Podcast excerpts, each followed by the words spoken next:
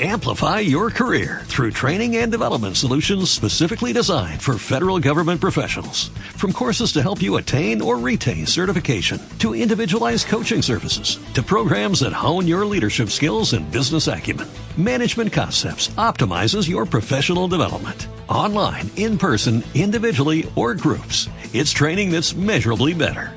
Learn more at managementconcepts.com. That's managementconcepts.com.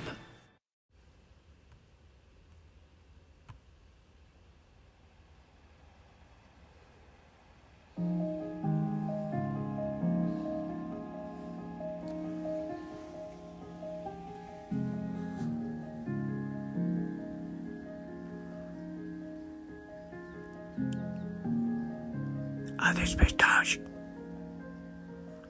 A despertar. Buen día, que el Señor te bendiga. Hoy es un día maravilloso, gozoso, así que yo te invito a que despiertes ya. Vamos a alabar, a glorificar al Señor. Abrir nuestros ojos y contemplar todas las maravillas que de Él recibimos.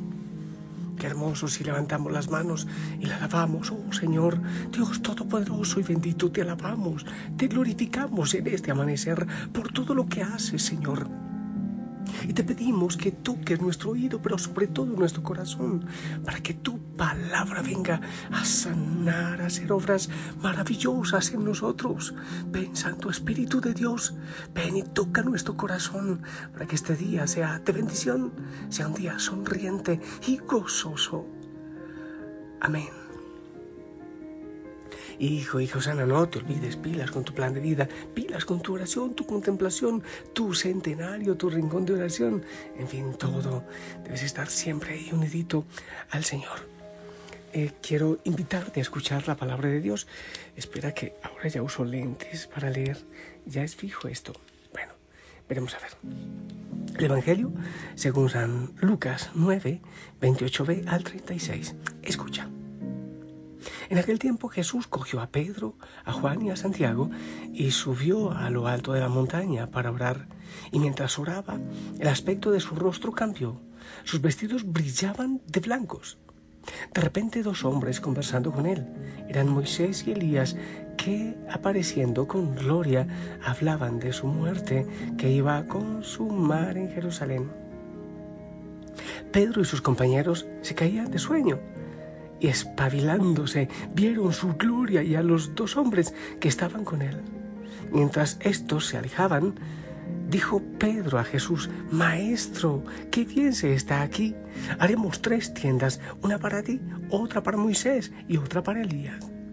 No sabía lo que decía. Todavía estaba hablando cuando llegó una nube que los cubrió. Se asustaron al entrar en la nube. Una voz desde la nube decía, este es mi hijo, el escogido, escúchenle. Cuando sonó la voz, se encontró Jesús solo. Ellos guardaron silencio y por el momento no contaron a nadie nada de lo que habían visto. Palabra del Señor.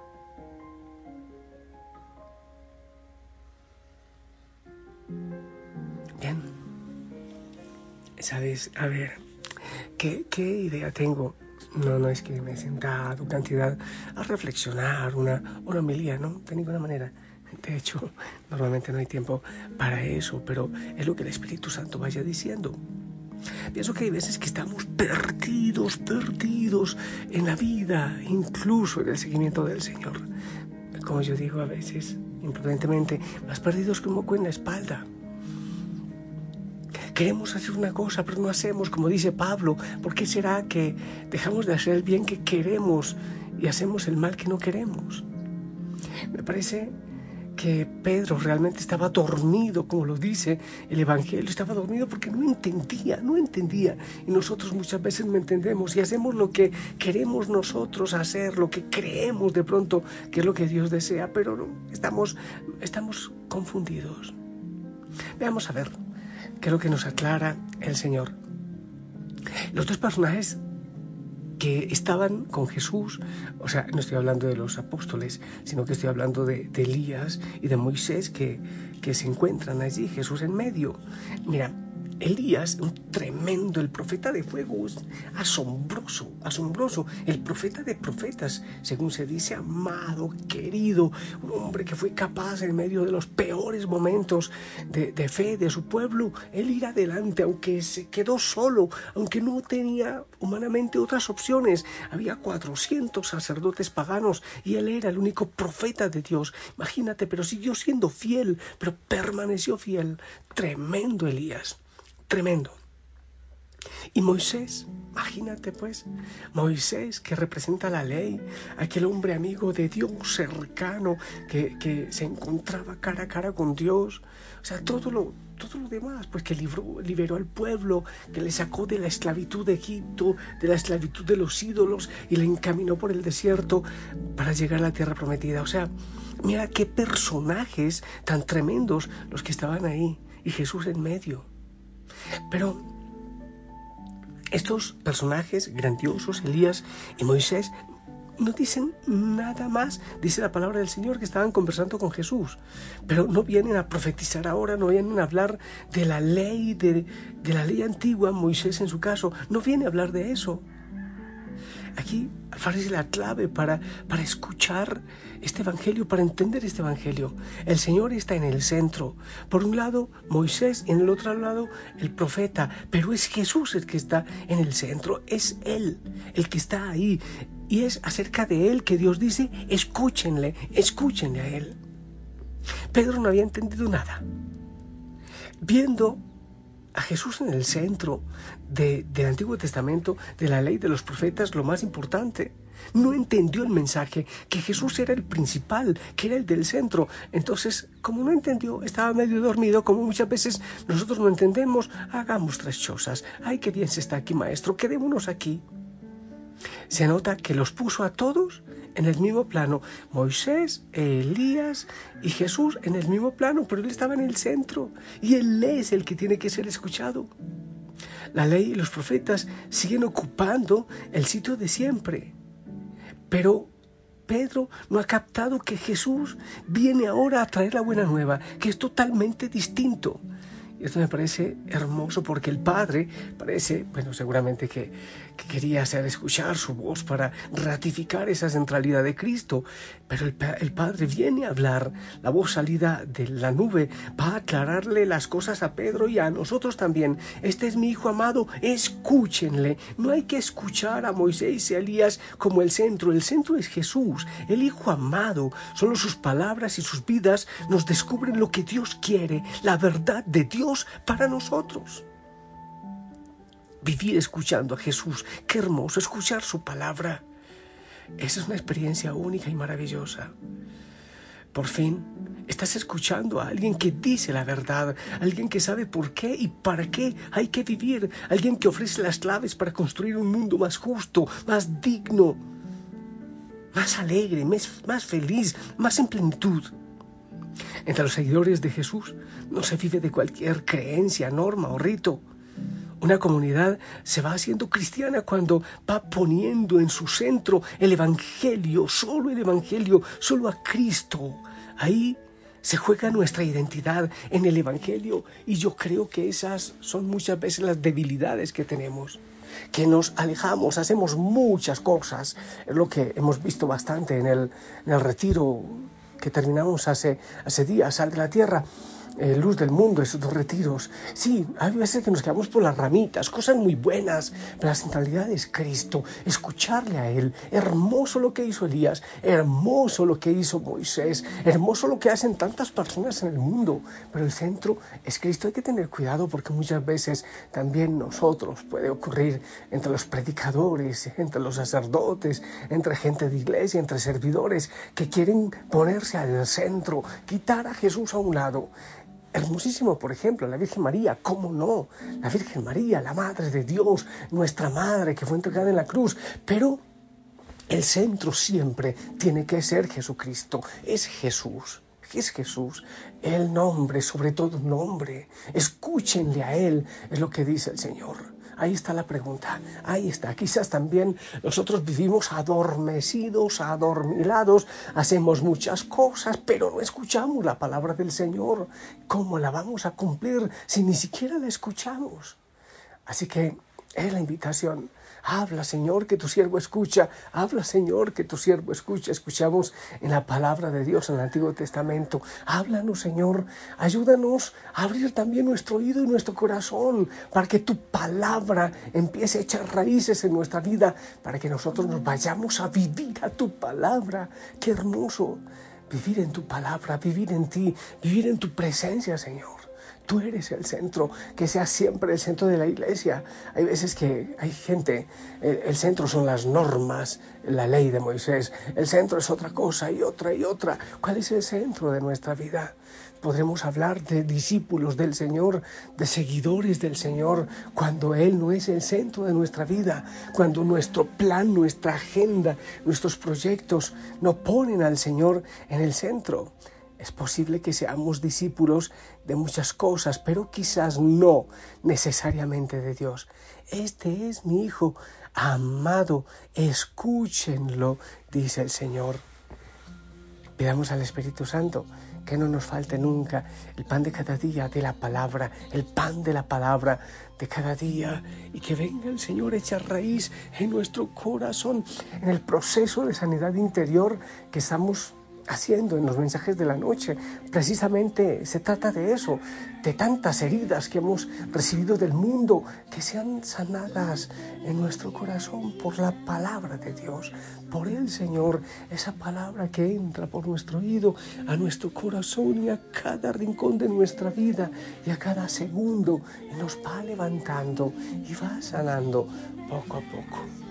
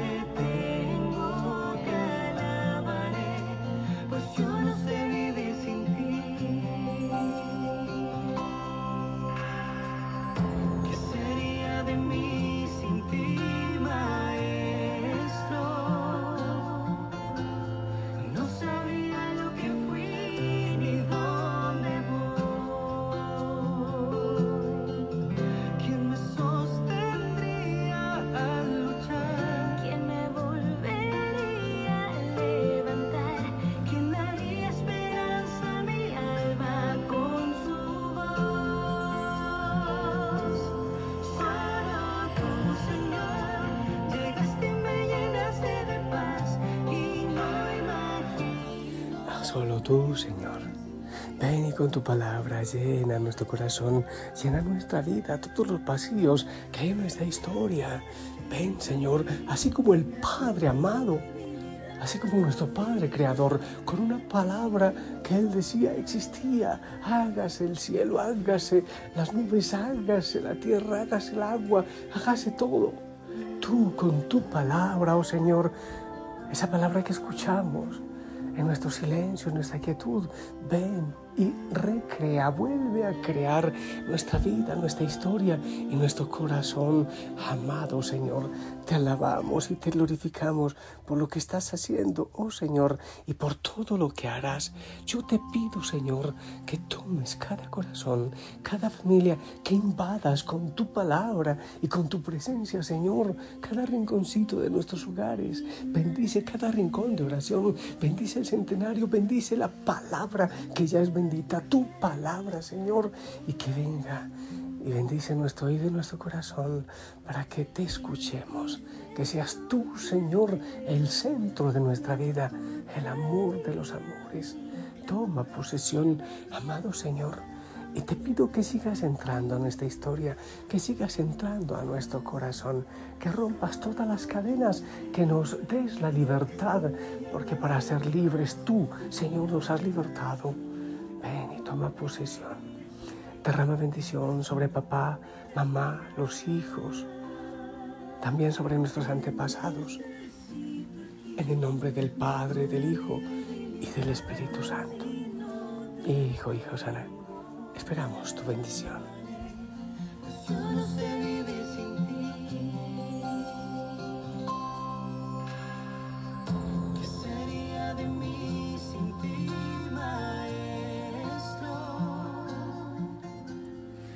Amén.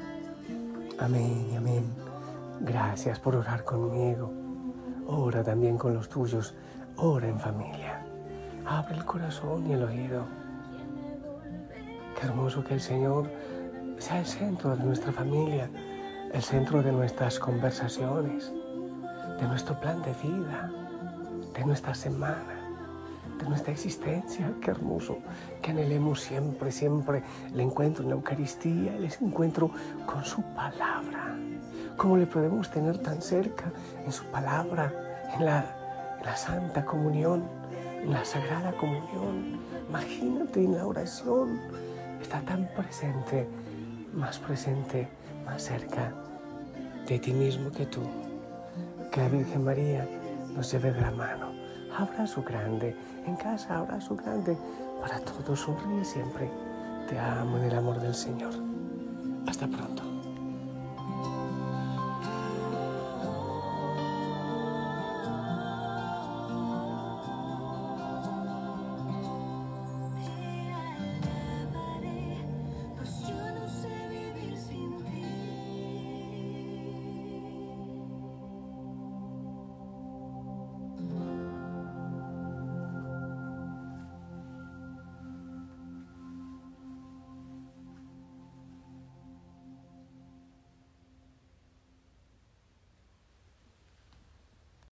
Amplify your career through training and development solutions specifically designed for federal government professionals. From courses to help you attain or retain certification, to individualized coaching services, to programs that hone your leadership skills and business acumen, Management Concepts optimizes your professional development. Online, in person, individually, or groups, it's training that's measurably better. Learn more at managementconcepts.com. That's managementconcepts.com.